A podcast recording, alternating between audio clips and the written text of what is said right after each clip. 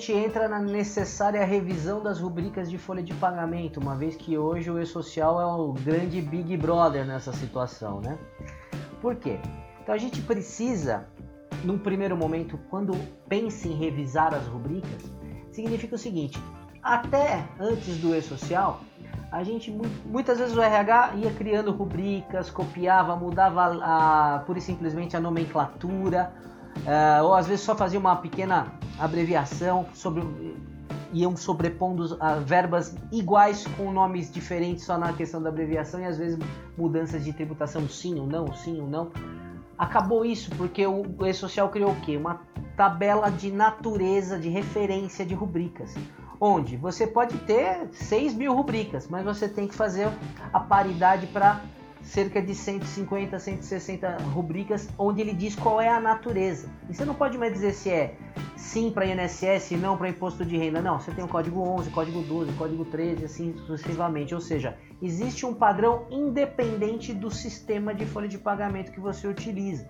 Então, ou seja, você tem uma repercussão fiscal muito grande em cima disso, porque a partir daí tudo bem que a classificação da natureza de rubricas é livre, mas a interpretação é de mão dupla. Você tem que estar muito bem calçado na interpretação que você vai colocar. Então é por isso que a gente tem as questões de repercussão geral, de repercussão fiscal, perdão, e da natureza de rubricas que você tem que sempre ter muita atenção na classificação que você faz, porque na verdade é o dedo duro do próprio social e também que vai definir o recolhimento, né?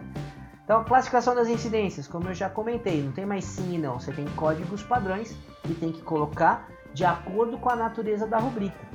E se essa rubrica, por exemplo, um terço de férias que caiu ano passado, mas até a liminar que estava vigente, tem, tinha empresa que tinha liminar, tinha que contar a liminar no evento 1070 do E-Social e refletir na rubrica um terço de férias, dizer que não recolhia por conta dessa liminar. Então tem toda uma amarração.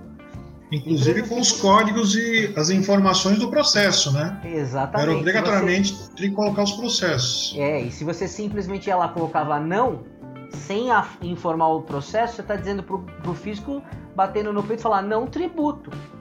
Quando na verdade você está amparado por uma ação judicial. Então tem que tomar um tremendo cuidado nessa questão de classificação de incidentes.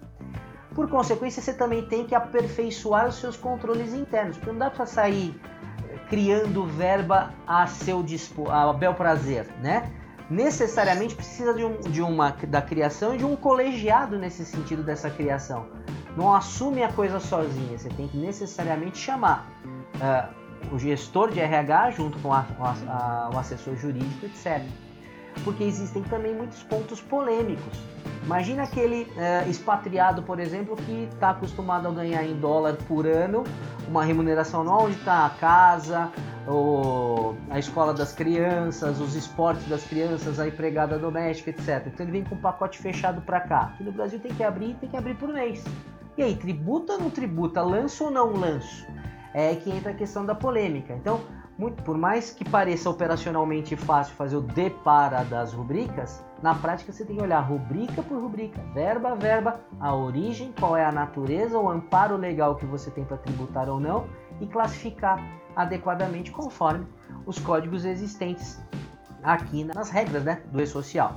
E por fim, você tem que pensar o seguinte: ao fazer a classificação das incidências no, nos trâmites do e-social, por consequência, você já está dizendo para ele o que tributa e o que não tributa e ele já te devolve via DCTF Web a guia pronta para pagamento.